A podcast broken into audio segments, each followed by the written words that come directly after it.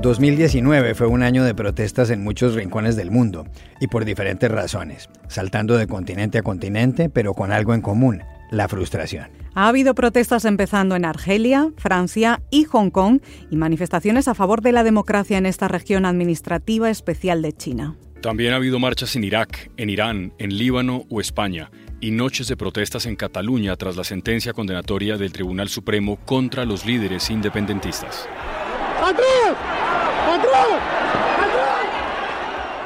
Y después llegó la explosión a este lado del Atlántico, en Bolivia, Colombia, donde por primera vez se registraron cacerolazos, Chile o Ecuador.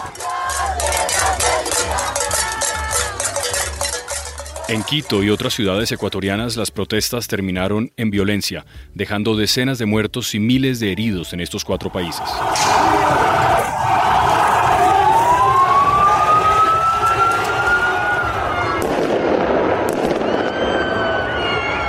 En este episodio del Washington Post nos vamos a centrar en América Latina y en el descontento en gran parte de la región. ¿Qué fue lo que pasó en 2019? ¿A qué se han debido las protestas? ¿Continuarán en 2020? Y para hablar sobre todos estos asuntos, sobre las protestas en América Latina, tenemos a dos invitados muy especiales aquí en la sala de redacción del Washington Post. Por una parte está Michael Shifter, que es el presidente del Diálogo Interamericano, el Interamerican Dialogue, como se conoce en inglés, que es el think tank o centro de pensamiento más prestigioso de esta ciudad sobre asuntos de la región, sobre asuntos del hemisferio, sobre asuntos de América Latina. Profesor Shifter, gracias por estar aquí. Muchas gracias, un gran gusto. Y también tenemos a José Miguel Vivanco, que es el director para las Américas de la ONG estadounidense Human Rights Watch. Señor Vivanco, bienvenido. un placer estar con ustedes. Bueno, hablábamos, eh, en la introducción sobre lo que ha habido pasando en los últimos meses en América Latina en lo que tiene que ver con las protestas, protestas de distintos tipos. Ha habido unas en Ecuador, cuando se fueron incrementados los precios del combustible por el gobierno de Lenín Moreno. Eh, hubo protestas, hubo incluso muertos, nueve muertos. Eh, posteriormente se echaron para atrás ese, desmonte de los subsidios y las protestas eh, se calmaron. Pero posteriormente empezaron a haber protestas en Chile, en octubre, cuando el presidente Sebastián Piñera anunció el aumento de los pasajes del metro. Eh, posteriormente eh, hubo manifestaciones y las manifestaciones han continuado. El presidente Piñera ha eh, cambiado algunos ministros, ha convocado un referendo para el año 2020 a ver si va a haber una nueva constitución o qué va a pasar. Ha habido protestas en Bolivia después de que las elecciones del 20 de octubre eh, hubiera ganado Evo Morales, que buscaba la reelección. La Organización de Estados Americanos dijo que el resultado eh, no era eh, fiable, que había habido irregularidades y terminó Evo Morales cuando la fuerza militar le retiró el apoyo, pues saliendo de Bolivia, se fue a México y ahora está en Argentina. Y ha habido protestas en Colombia después de un paro nacional el 21 de noviembre convocado por los sindicatos donde protestaban por lo que ellos consideran puede ser la reforma pensional eh, y la reforma laboral. Y ha habido también distintas marchas. En términos generales, hay un, hay un descontento en, en las cuatro esquinas de la región. ¿Por qué ese descontento, profesor Shifter? Bueno, primero yo creo que cada caso es distinto y es riesgoso generalizar pero una cosa que podemos decir es que la situación económica es muy mala en la región. No va a crecer ni a un por ciento este año 2019. Eh, hay un estancamiento económico en la región. Y eso obviamente crea eh, muchas presiones sobre gobiernos que tienen mucho menos espacio fiscal para gastar y la gente tiene más demandas que nunca. Eso, yo creo que eso aplica a todos los países. Y otra cosa que creo que es muy importante es el todo eh, eh, descrédito a los partidos políticos y liderazgo político, el establishment político en la región como en otras partes del mundo, no es único América Latina, pero sí es muy marcado en América Latina, está totalmente desconectado con la sociedad hay una brecha y obviamente y están en su propio mundo.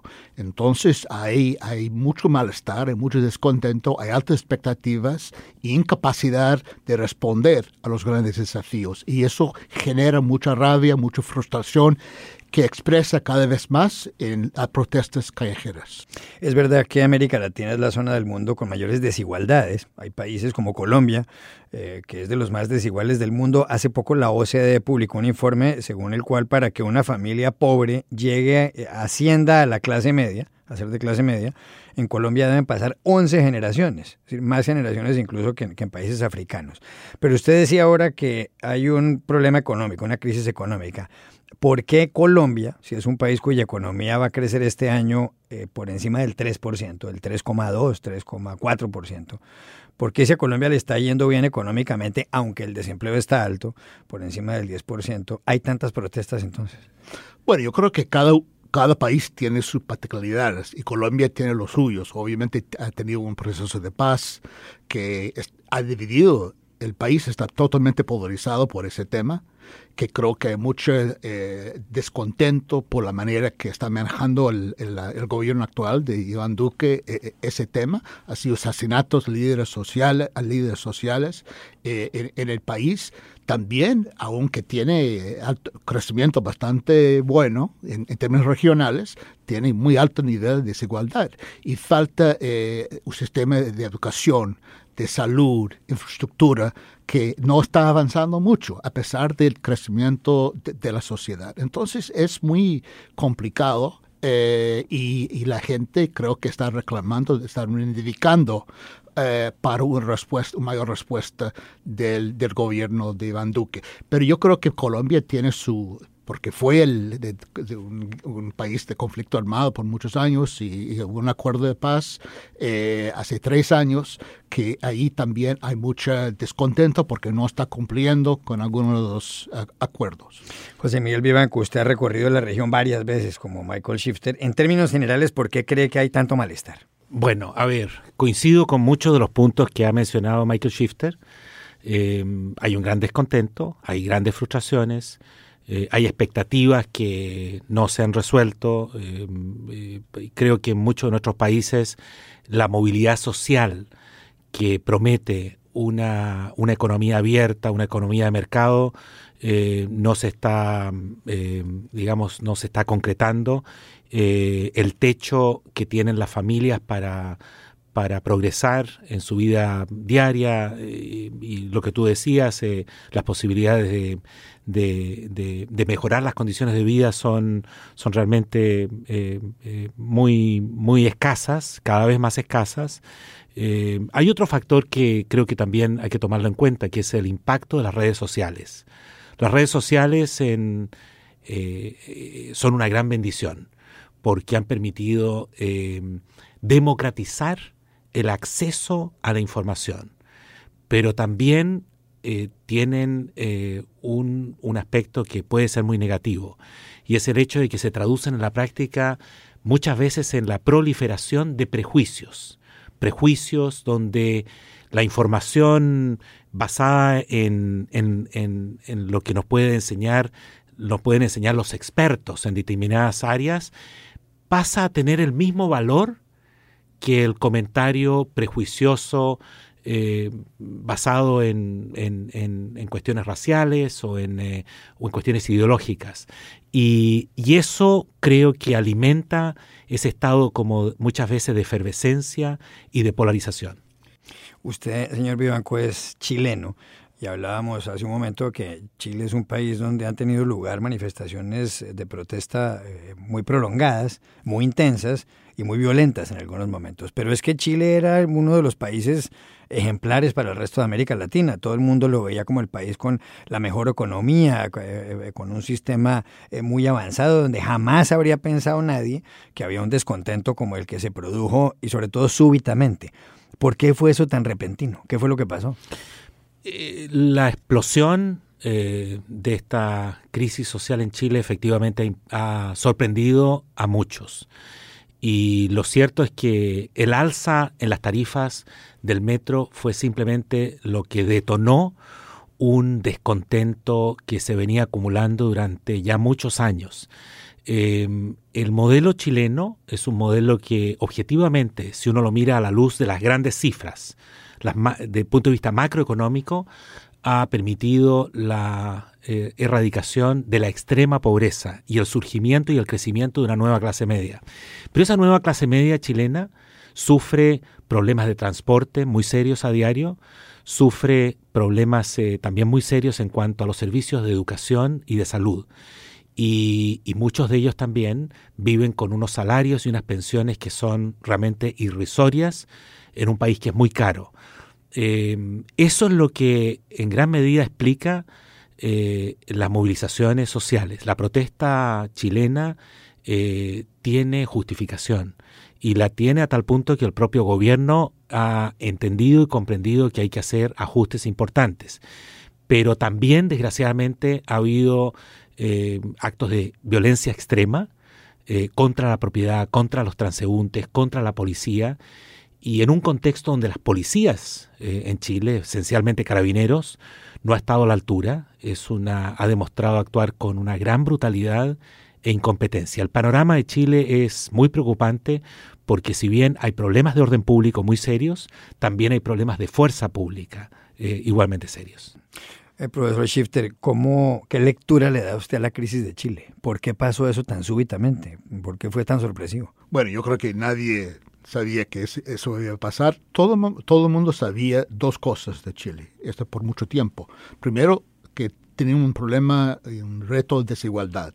Las cifras mostraron eso y tú puedes decir que mejoró un poco, peoró, pero en temas que, es un tema. A pesar de prosperidad y crecimiento hubo desigualdad. Y la otra cosa que creo que es fundamental es que había una crisis del, del political establishment. O sea, eh, yo me acuerdo eh, eh, toda mi vida, el, país latinoamericano que tenía las estructuras políticas más sólidas, más coherentes, ¿no? con identidad, con eficacia, fueron los chilenos. Y en los últimos años, eso no, eso no pasaba ayer, se va acumulando y empeorando, deteriorando un poco la credibilidad de los partidos políticos de izquierda y derecha, no importa la ideología. Y yo creo que en algún momento esto, esto fue sostenible. Y la otra cosa en Chile, más que en otros países, aún algo en Colombia, fue diferencia de generaciones. O sea, hay gente que están 30 años que no, no, no sabe nada de día de la dictadura de Pinochet. Y lo que están en posiciones de liderazgo, sea, Piñero, Michel Bachelet, Ricardo Lagos y todo eso, eso formó parte de, su manera de hacer política. Las jóvenes están en otra cosa. Entonces, ese desfase eh, creo que en algún momento tenía que explotar. O sea, nadie sabía cuándo cuándo y que a violento, yo creo que esos son muy sorprendentes para mí, pero que algo no iba bien, esto fue claro en, Chile. Y estoy totalmente de acuerdo porque lo que hemos logrado eh, eh, verificar en Chile es una enorme desconexión entre la clase política y, como dice bien Michael Shifter, de derecha y de izquierda, eh, con las grandes mayorías. Em, en parte el problema, aunque esto quizás eh, juega un, rol menor, pero es importante, es que el voto en Chile es voluntario. Y, al ser voluntario, la, participación electoral se fue reduciendo ya a la mínima expresión. Em, una de las preocupaciones que uno tiene en Chile es ver lo que te muestran las estadísticas, las, las encuestas, que las nuevas generaciones, como dice Shifter, eh, creen cada vez menos en el sistema democrático de gobierno. Eh, todo lo que uno da por sentado no necesariamente los convence. Y, eso genera un gran riesgo de inestabilidad política y de opciones que podrían terminar eh, en Chile como opciones populistas, autoritarias. Profesor Shifter, ¿esperó usted en algún momento la reacción de los bolivianos, y aquí cambio de país, ante, ante lo que pasó después de las elecciones presidenciales últimas. Eh, la, OEA eh, dictaminó o concluyó que esas elecciones, que en esas elecciones había habido irregularidades, pues por no decir fraude. Eh, Evo Morales, que estaba buscando la reelección y que está en el poder desde el año 2006, pues en un momento dado ya decidió que, que, iba a convocar unas nuevas elecciones, pero el ejército le retiró el apoyo y se fue. ¿A usted le, le, pareció extraño que la gente saliera a las calles, que se echara a las calles a protestar contra Evo Morales? Porque además la situación económica en Bolivia no ha sido mala. Bueno, eh, no ha sido mala, pero se va, es peor hoy que hace un par de años. La gente compara cómo son la situación hoy de hace algunos años y no es tan bueno como era. Entonces la tendencia es para empeorar la economía. Creo que es un factor de contexto, no, no fue la explicación, pero factor de contexto. Pero mira, las protestas fueron masivas y yo creo que la gente simplemente sintieron insultados, ¿no? Este, porque Evo Morales hubo un referéndum para reelección en 2016 eh, y él perdió pero después la Corte dijo que, que podía presentarse para el cuarto mandato. Y esto violó y creo que mucha gente no estaba muy contento con eso, creo que reaccionaron bien. Y luego con esta elección eh, o todo indicaba que él estaba jugando, que no estaba respetando los resultados, que hubo algo ahí. La gente no es tonta, la gente se dio cuenta y eso generó una reacción eh, calles, eh, en las calles contra él. Obviamente hay un sector que sigue leal a él y que sigue en su partido y todo esto, pero yo creo que fue una cosa, yo creo que fue una cosa de democracia, de, que él estaba tratando de engañar la gente y, la gente no, no, le gusta eso. Y yo creo que esto, para mí, esto se expresó con esas eh, protestas masivas. ¿Coincide con Michael Shifter? También, porque eh, hay varios factores que explican lo de, lo de Morales, lo de Evo Morales, eh, cómo se burla él de la voluntad popular en el referéndum y, y logra que la Corte le autorice presentarse para un nuevo periodo en abierta violación. Una Corte, además, que, le responde a él, porque Evo Morales lamentablemente acabó con la independencia judicial. No es que Bolivia haya, haya sido una especie de paradigma o modelo de, Estado de Derecho o independencia judicial, mm, muy por debajo de los estándares, pero, pero sí eh, Evo Morales eh, logró intervenir eh, el sistema judicial que le respondía realmente a sus, a sus caprichos. Ahora, la situación de Bolivia no se podría explicar si no fuera por los tres elementos que acaba de mencionar Shifter, como fueron las masivas manifestaciones. Eh, por un lado, la intervención de la OEA, o sea, el hecho que contábamos en tiempo real con una OEA con presencia y con la capacidad para, para criticar el, proceso y la tabulación de las elecciones. Y, finalmente, por supuesto, el hecho de que el jefe del ejército le sugiere a, a Morales que, más bien renuncia. Allí hay, hay, un problema serio, grave, porque me parece que formalmente estamos hablando de un, eh, de un golpe de Estado. Eh, si técnicamente el jefe del ejército le dice al presidente, mire, le sugiero que se vaya, y el presidente se va. Eh, eso creo que distorsiona seriamente este proceso, lamentablemente para durante mucho tiempo, pero, pero y explica, digamos, lo que lo que ha ocurrido, la crisis, la transición, donde ojalá este gobierno que, que está de paso en Bolivia convoque elecciones lo antes posible. ¿Para usted fue un golpe de Estado lo de Bolivia entonces? Sí. Bueno.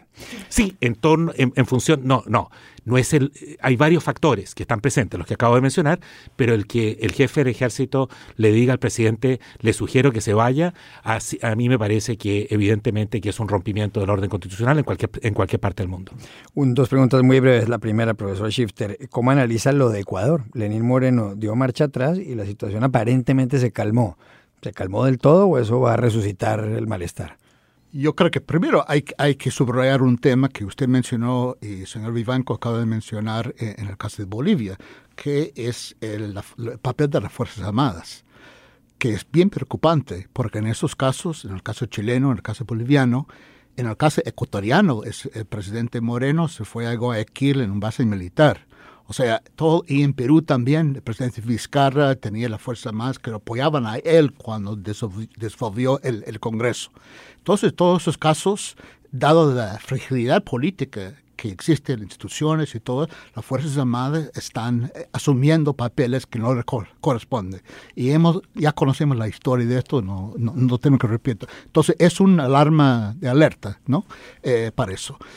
Mire, yo creo que en Moreno eh, sí la cosa se calmó por un momento, pero yo creo que la situación es nada resuelto en, Ecuador. Yo creo que eh, yo creo que eh, el presidente Moreno ha perdido mucho apoyo político, mucho capital político. Creo que es muy difícil para él hacer cualquier iniciativa, proyecto de proyecto de ley, reforma en el país. entonces la gente está mirando a la próxima elección en este momento. Entonces hay como hay como una una, un congelamiento de su gobierno y las reformas no están avanzando, tiene problemas de Congreso, entonces hay una especie de parálisis, aunque en las calles están un poco más calmados. Mm, ¿Comparte ese punto de vista? Es una lástima que eh, Lenín Moreno haya, haya perdido eh, tanto apoyo.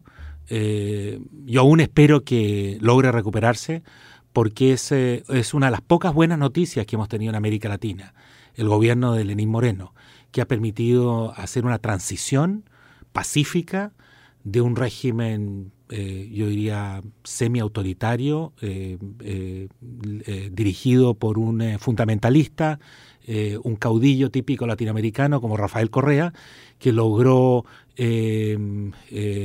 terminar con la independencia también judicial, concentrar el poder Em, eh, perseguir a los medios de comunicación y a la sociedad civil. Moreno ha logrado desmantelar eh, lentamente, gradualmente, eh, todo lo que nos recordaba lo la, administración de, Correa y hoy día el grado de libertad que existe en, en Ecuador es, no tiene comparación con lo que ocurría durante el, régimen de Rafael Correa. Eh, eh, es, eh, todo esto es muy peligroso por la precariedad del sistema democrático y las posibilidades de que en estas circunstancias alguien como Correa pueda regresar a un país como Ecuador. Finalmente, señor Vivanco, y también le preguntaré al, señor Shifter, ha habido protestas ya desde hace varios meses y años en Venezuela, es una situación completamente distinta. Eh, ¿qué puede cambiar si sigue habiendo protestas en ese país? ¿O, la seguirá habiendo o no la seguirá habiendo? Bueno, yo creo que ha habido em, una baja en las protestas en, Venezuela. Em, las hubo y muy importantes y muy impresionantes eh, al principio de, este año, pero en los últimos meses la situación se ha ido, yo diría, deteriorando a tal punto que eh, muchos venezolanos eh, me parece que en lugar de protestar están pensando más bien en exiliarse, en emigrar de, Venezuela. Ese es, esa es quizás una de las grandes preocupaciones que tenemos para, para el retorno de la democracia a Venezuela, porque si bien la comunidad internacional sigue firme en cuanto a ejercer presión sobre la dictadura de Maduro, si esa presión no va acompañada de una movilización social importante, una desobediencia civil por parte de, los sectores democráticos en Venezuela, eh, va a ser muy difícil conseguir una transición democrática en Venezuela. Bueno, yo, coincido con eh, Vivanco. Yo creo que la gente, eh, la mayoría de los venezolanos están pensando en dos opciones.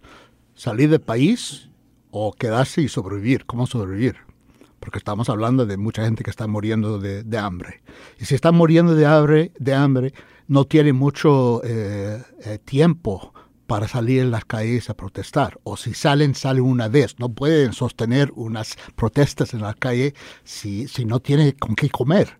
Y es la situación es tan dramática que creo que por eso ha bajado un poco el señor eh, Guaidó, el presidente interino, que admiro, admiro muchísimo, eh, fue, hay un cierto desgaste, ha bajado su, su, nivel de popularidad, convoca gente, pero no tanto como, como en enero del, del año pasado, y, y la gente está cansada y tiene hambre. Entonces, con esas circunstancias es mucho más difícil salir y protestar. Claro.